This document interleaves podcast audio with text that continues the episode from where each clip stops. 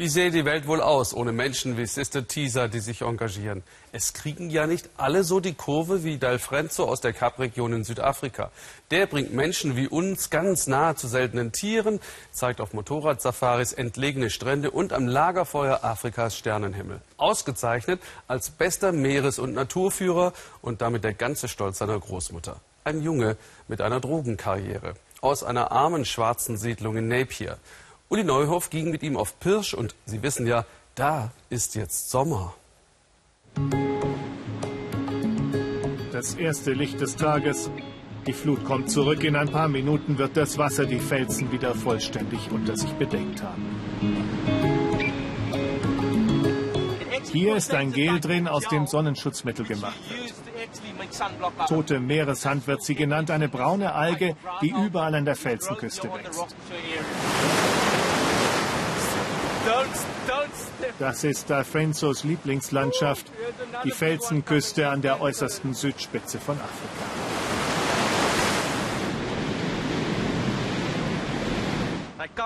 Wenn ich jetzt an diesen Strand komme, entdecke ich praktisch jeden Tag etwas Neues. In Wirklichkeit ist diese Küste nämlich sehr lebendig.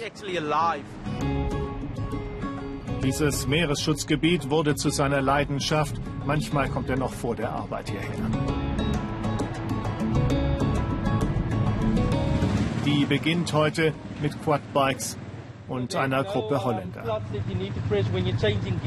Wer Fremdenführer ist, muss vielseitig sein und jeden Tag auf Menschen zugehen. Seit fünf Jahren macht Alfrenzo das unermüdlich. Ohne ihn wüssten die Touristen, die er Gäste nennt, nicht, dass sie durch eine der biologisch vielfältigsten Landschaften der Welt brettern.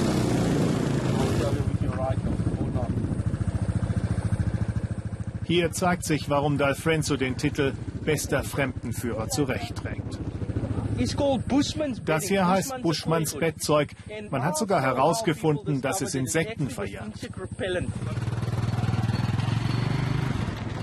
Hier gehört der 25-Jährige jetzt hin, aber seine Wurzeln sind im Landesinnern eine Autostunde entfernt. D'Alfrenzo wurde vor allem von seiner Großmutter aufgezogen. Zu ihr hat er das engste Verhältnis. Es war eng hier, als ich klein war, erzählt D'Alfrenzo. Meine Mutter hat drei Kinder, meine Schwester auch drei, sechs Kinder insgesamt. Alle wuchsen sie ohne Vater auf, eine typische Karriere, Zukunftsaussichten gleich null. Mit zwölf kamen die Drogen, Crystal Meth und Mantrax. Seine Oma war es, die ihn da rausholte und in die Schule trieb. Ich bin stolz darauf, was er erreicht hat, sagt sie. Ich bin alt. Seine Zukunft, die habe ich ihm gegeben. Geld konnte ich ihm keines geben, aber die Zukunft, die habe ich ihm ermöglicht. Die exklusive Lodge ist jetzt sein Arbeitsplatz. Mit Glück hat diese Geschichte aber auch zu tun vor fünf Jahren sprach ihn eine wildfremde Frau an, die Kandidaten für einen Fremdenführerkurs suchte. Mittlerweile gehört er zur Stammbelegschaft der Lodge. Der Chef rechnet mit ihm, unterstützt ihn sogar in seinem Studium. Für uns ist es wichtig, dass wir die Menschen aus der Umgebung weiterbilden.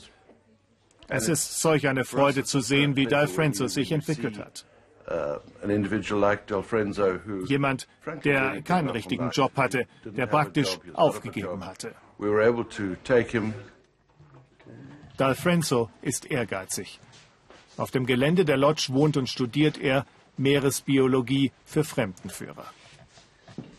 Mittlerweile gehört er zu den bestausgebildeten seiner Zunft. Mehrfach wurde er ausgezeichnet. Ten years back, no, definitely not. Vor zehn Jahren dachte ich sicher nicht an so etwas. Damals dachte ich daran, was ganz Normales zu machen. Geträumt habe ich davon, Lehrer zu werden oder gar Polizist. Aber dann eröffneten sich mir plötzlich Möglichkeiten, die musst du ergreifen. Er hat sie ergriffen und zu seiner Passion gemacht. Mit Begeisterung zeigt er sein Highlight in jedem Jahr. Zwischen April und November tummeln sich jedes Jahr bis zu 400 Wale gleichzeitig in der Bucht. Eine Art Wahlkindergarten.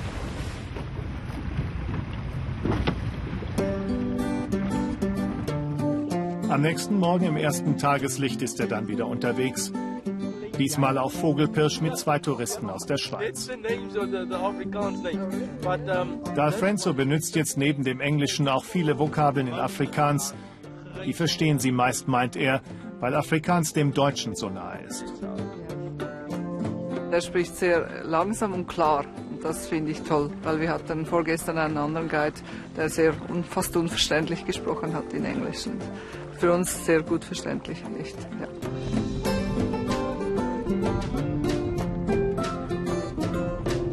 Die Arbeitstage sind lang für einen Fremdenführer und reich wird man in diesem Beruf auch nicht.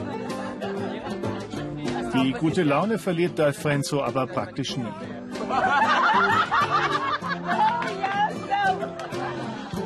Die Gäste haben ein Recht auf gute Unterhaltung, meint er. Und es klingt ehrlich, wenn er das sagt. Der beste Fremdenführer am Kap.